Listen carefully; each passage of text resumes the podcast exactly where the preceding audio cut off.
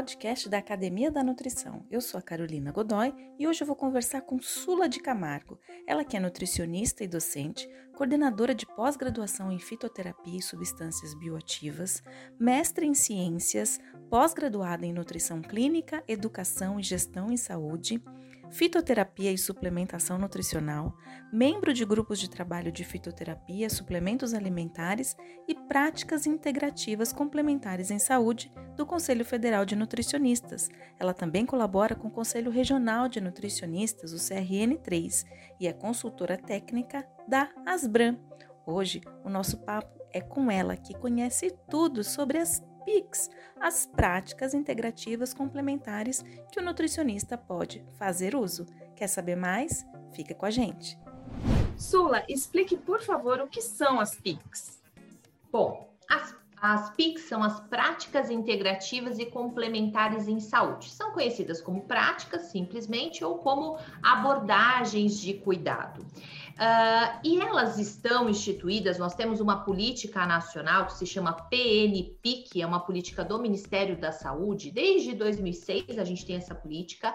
Uh, na PNPIC, o, o, Ministério da Saúde institucionalizou sim dessas práticas, né, ou abordagens de cuidado.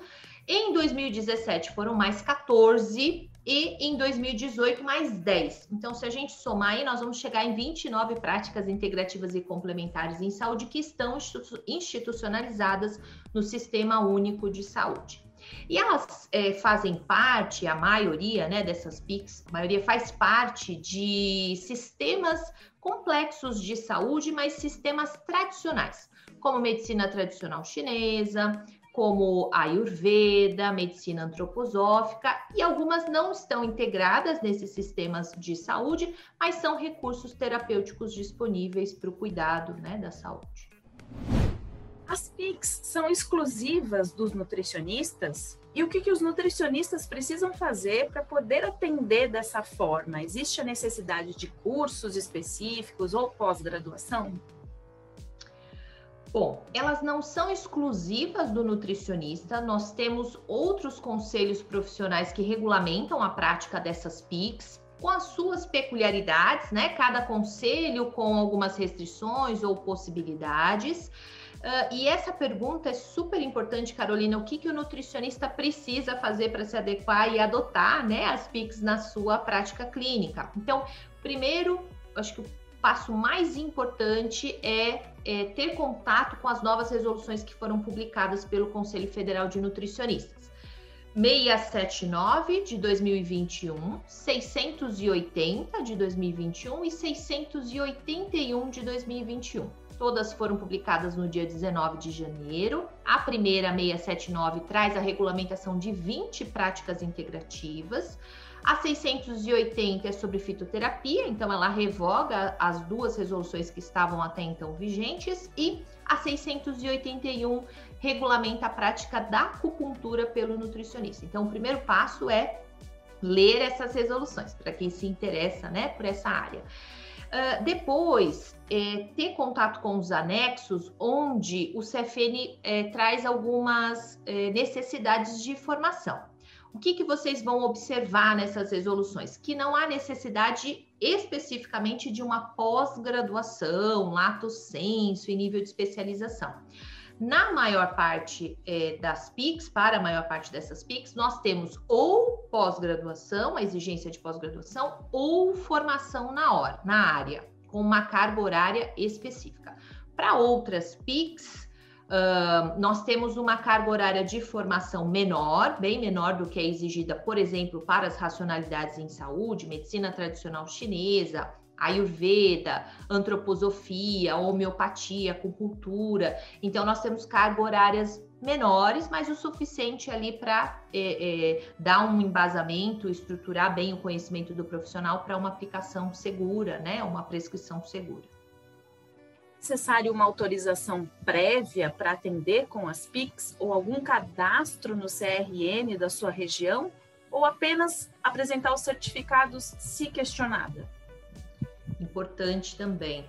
Precisa sim, é, em 90 dias após a publicação das resoluções, então até 90 dias, o CFN vai liberar na sua plataforma, vai liberar no site, né, uma plataforma específica para o nutricionista cadastrar, registrar toda a documentação que é necessária. Nessas resoluções, a gente tem as informações do que, que nós precisamos colocar no site e o, o CRN, onde você está inscrito, onde vocês estão inscritos, ele vai dar um retorno e vai dizer se está tudo ok com essa documentação ou se ainda falta alguma coisa. E o que é importante a gente lembrar é que só depois dessa aprovação, né, do deferimento pelo Conselho Regional, é que a gente pode adotar essas práticas no dia a dia. Então, só depois desse último passo. Na prática clínica, quais as vantagens existem na aplicação dessas PICs no atendimento? O nutricionista pode usar isso como um diferencial? Bom, eu vejo aí três principais pontos. Um é que o nosso cliente, o paciente, hoje, ele busca um atendimento, um, um, cuidado à sua saúde um pouco diferente, né, do que geralmente vem sendo praticado. Então, há um interesse pelas PICs muitos já, já vão é, é, buscar esses nutricionistas que trabalham com essas PICs. Então, de um jeito ou de outro, acaba sendo um diferencial, porque ao dizer, ao comunicar que você atua com essas PICs, você acaba atraindo também, né? Esse público acaba atraindo esses clientes. Por outro lado, isso para o nutricionista acaba sendo é, uma ferramenta importante, porque essas PICs elas ampliam as possibilidades de cuidado. Então elas trazem novas abordagens de cuidado, permitindo um modelo mais integrado, ampliando a visão, né, daquele indivíduo, na verdade, do ser humano que está sendo tratado. E a gente tem a possibilidade também de trabalhar mais na promoção da saúde, na prevenção. E a gente sai daquela visão curativa, intervencionista. As PICs elas vêm para agregar também nesse sentido. Claro que nada disso é feito de forma isolada do modelo convencional, por isso que o próprio nome já traz a questão de ser integrativo e complementar. A gente não vai fazer nada isolado do que convencionalmente já se trabalha, mas a gente consegue é, otimizar, potencializar os resultados integrando né, essas PICs no atendimento. E para o sujeito que está participando né, desse processo, nosso cliente, o nosso paciente, é, as PICs também podem auxiliar no desenvolvimento da própria autonomia em relação ao autocuidado. Então, há um ganho também para esse indivíduo que pode ter um papel ativo, muito mais ativo do que só cuidar da alimentação, da atividade física, mas um papel muito mais ativo no gerenciamento da sua saúde, na promoção de saúde e prevenção de doenças. Sula, quando você fala que o nutricionista não pode fazer uso das PICs de forma isolada, isso significa que ele precisa estar, a PIC precisa estar atrelada à assistência nutricional prestada, certo? Como isso funciona? Exato. É, o CFN traz, inclusive, na resolução, nas resoluções, né, que o nutricionista não deve uh, prescrever, indicar ou adotar essas PICs de forma isolada da assistência nutricional e dietética. Então, precisa existir uma correlação entre essa PIC, que essas PICs, né, que estão sendo ali direcionadas para o cliente, com o objetivo do atendimento nutricional, né?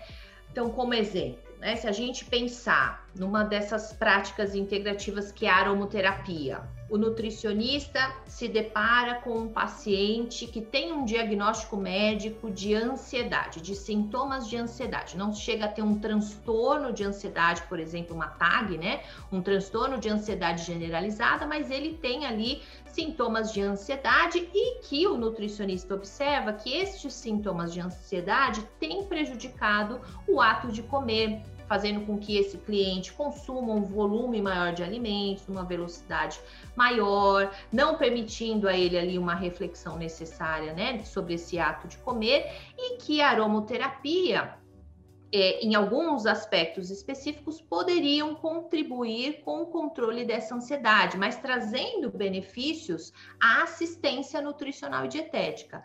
Diferente do nutricionista é, tratar né, esses sintomas de forma isolada. Então, ele vai tratar com aromoterapia uma dor lombar, ele vai tratar com aromoterapia um transtorno de ansiedade, ou ele vai tratar outras doenças. Não, né? Não é esse o papel do nutricionista. Então, esse uso das práticas integrativas precisam, é, precisa estar vinculado à assistência nutricional e dietética nunca de forma isolada, a não ser que existam protocolos no Sistema Único de Saúde, que é a única exceção na resolução que permite o uso dessas práticas de forma desvinculada à assistência nutricional e dietética. Sula, a sua especialidade é fitoterapia. O que mudou com essa última PIX em relação à fitoterapia e quais são as últimas tendências, os estudos mais é, modernos em relação à sua especialidade? Bom, essa é uma área que eu gosto muito, me identifico e estudo bastante também, né? Bom, na, na área da fitoterapia, com essa resolução a 680 de 2021, a principal mudança foi que o CFN não exige mais o título de especialista pelas BRAM para prescrever o que é diferente de infusão, decocção e maceração em água. A partir dessa nova resolução, Uh, os nutricionistas com curso de pós-graduação em nível de especialização podem prescrever fitoterápicos. Existem algumas regrinhas, né? Então, primeiro, que esse curso de pós-graduação tenha pelo menos 200 horas de, de carga horária específica, né, em disciplinas de fitoterapia. Uh, e a gente precisa fazer todo o trâmite que nós falamos anteriormente de registro dessa documentação no site do CFN e aguardar o posicionamento do regional autorizando né, é, a, essa prática pelo nutricionista. Tem uma regra de exceção que é uh, os profissionais que estavam ali na data de publicação da resolução já com um curso de pós-graduação ou matriculados, se eles não atingirem essas 200 horas, o curso não atingir essas 200 horas de carga horária específica em fitoterapia, eles podem complementar com outros cursos, não necessariamente de especialização, Uh, podem ser cursos livres, né, aprimoramento, outros cursos eles podem complementar essa carga horária até chegar nas 200, nas 200 horas. Então essa é a principal mudança, a não exigência de título de especialista pelas BRAM, né? E do que tem sido pesquisado, ou talvez do que tem de mais moderno aí na fitoterapia, não em volume de pesquisa, mas de importância mesmo de relevância, é o estudo uh, de melhora de biodisponibilidade dos fitoterápicos. Esse é um gargalo importante quando a gente pensa em eficácia, em credibilidade, inclusive, né, dessa ciência. Existem muitas críticas em relação a isso, e a gente tem mesmo problemas em relação à biodisponibilidade desses fitoterápicos. Então, muitos estudos estão caminhando para identificar o que, que pode ser feito, quais são os sistemas de entrega que facilitam, que melhoram solubilidade, estabilidade no trato gastrointestinal, uh, melhorar a absorção, redução da velocidade de metabolização e excreção. Então, são estudos bem interessantes e que daqui um tempo, ainda leva né, um tempinho, mas a gente vai é, conseguir informações valiosas para melhor tomada de decisão na escolha mesmo, né? De quais seriam as melhores formulações que, que possibilitem melhores resultados pensando em eficácia, mas que também sejam seguras, porque não adianta ser eficaz, né, e não ser seguro para a população. Qual seria a sua recomendação para quem quer atender com Pix, mas não sabe nem por onde começar? Como escolher uma Pix para chamar de sua? Você teria fontes, sites ou alguma orientação para dar? É uma ótima pergunta, né? Porque tem muitos profissionais se, se questionando, né? Qual seria uma prática interessante para trabalhar? Onde eu busco essas informações? Uh, eu acredito que o primeiro passo é ter contato com a resolução, então com as resoluções. Então, a 679, a 680 e 681. Essas resoluções do CFN, elas já trazem um glossário que ajudam ali a se familiarizar com os termos. O que se pode fazer também é entrar em contato com o glossário do Ministério da Saúde. A gente consegue gratuitamente acesso a essa documentação. Lá, o Ministério trabalha um pouco mais essas definições, traz mais informações sobre cada uma dessas práticas.